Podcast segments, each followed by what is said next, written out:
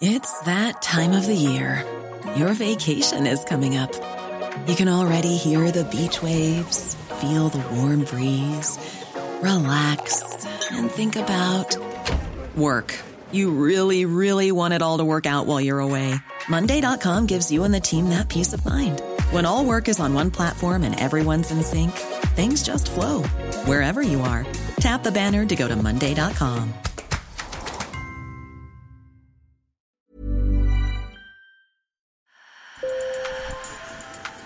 Bonjour. Hello. Hola. Marhaba bikoum. Sur le fil. Le podcast d'actu de l'AFP.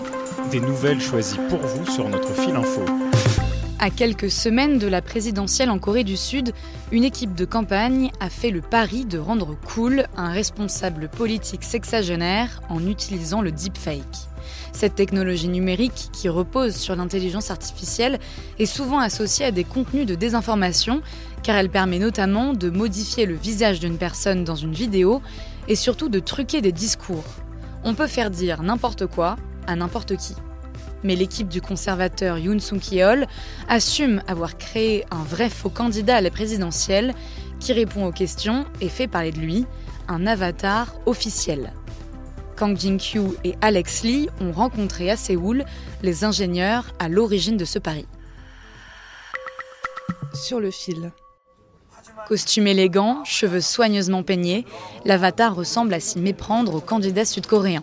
Mais il emploie un langage un peu plus corrosif, avec des phrases faites pour devenir virales, afin d'attirer des jeunes électeurs que le vrai candidat, âgé de 61 ans, pourrait avoir plus de mal à conquérir. Il parle même de K-pop. Là, il dit par exemple Je suis AI Yoon, merci pour votre commentaire, Blink. J'aime beaucoup Blackpink, la chanson Du Du Du Du Du en particulier est ma préférée. Depuis le lancement de l'avatar AI Yoon le 1er janvier, AI c'est pour intelligence artificielle en anglais, des dizaines de millions de questions, parfois surprenantes, lui ont été adressées. Un internaute lui demande Le président Moon Jae-in et le candidat rival Lee Jae-myung se noient. Qui allez-vous sauver? Et là, il répond Je suis AI Yoon. Merci pour votre question, Kim Ding-dong. Je leur souhaite bonne chance à tous les deux, de loin.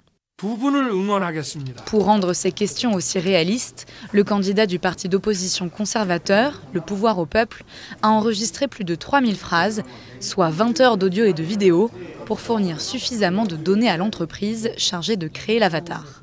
Son équipe de campagne se charge ensuite d'écrire les réponses. Bae Kyung-hoon dirige l'équipe d'ingénieurs derrière l'avatar. Nous essayons de trouver des réponses humoristiques et satiriques pour AI Yoon.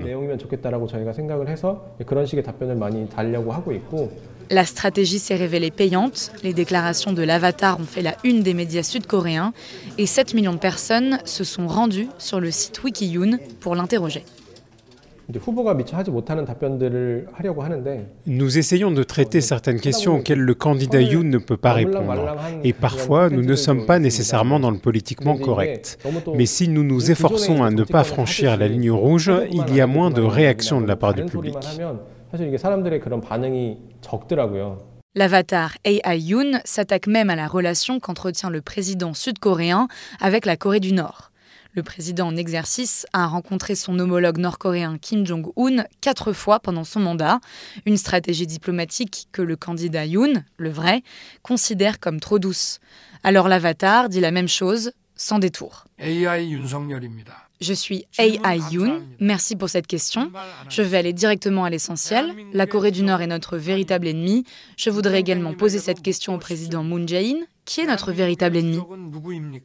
Star de K-pop virtuelle et même présentatrice de journaux télévisés, la Corée du Sud est l'un des pays les plus avancés en matière de technologie deepfake. Le gendarme électoral de Corée du Sud autorise les avatars de candidats à condition qu'ils soient identifiés comme tels et ne diffusent pas de fausses informations.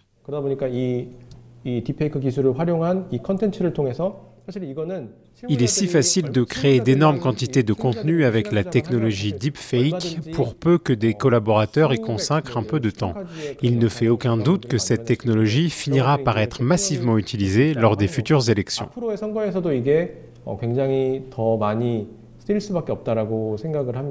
Cet avatar suscite des critiques dans le camp adverse. L'équipe du démocrate Lee Jae-myung accuse le cybercandidat d'abaisser le niveau du débat politique. Mais le sarcasme fonctionne.